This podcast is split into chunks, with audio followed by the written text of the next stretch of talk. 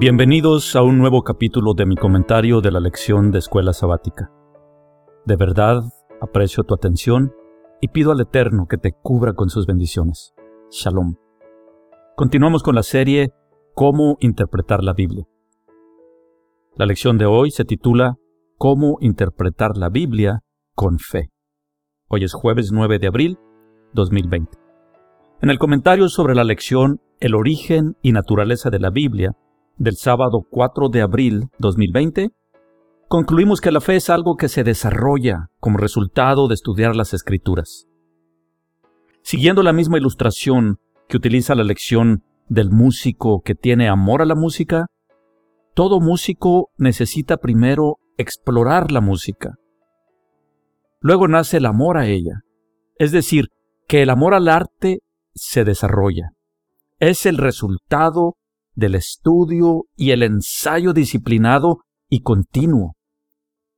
Si el requisito para leer o entender la Biblia fuera la fe, sería como decirle al ateo, tú no puedes leerla porque no tienes fe, o no vas a poder entenderla.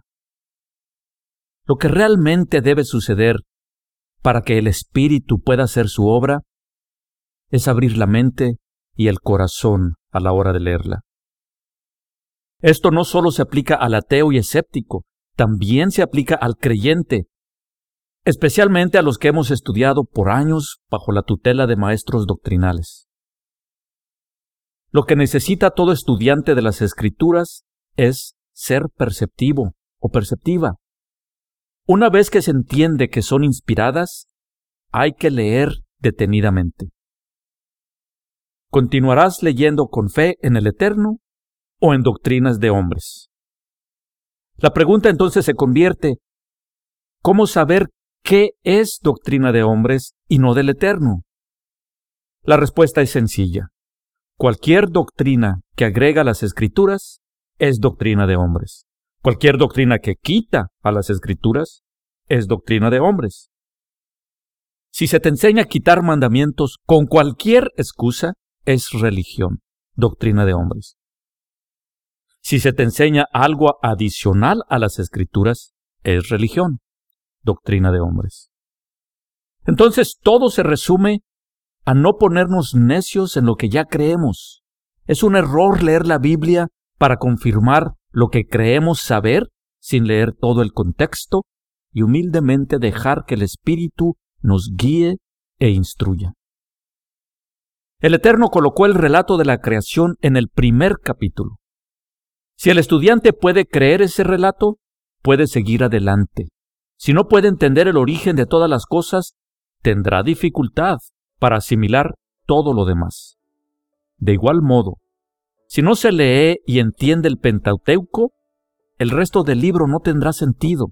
Por ejemplo, si no entendemos que Jacob adoptó a los hijos de José, esto lo vemos en Génesis capítulo 48, verso 5, no terminaremos de entender la separación de los reinos del norte y del sur, la carta de divorcio dada a Efraín, la reunión de Judá y Efraín, ver Ezequiel 37, 19, y fracasaremos a entender quiénes son las ovejas perdidas de la casa de Israel, a quienes Yeshua vino a rescatar.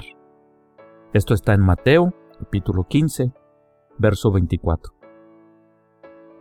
El músico se enamora de la música no porque la oye, sino porque la vive.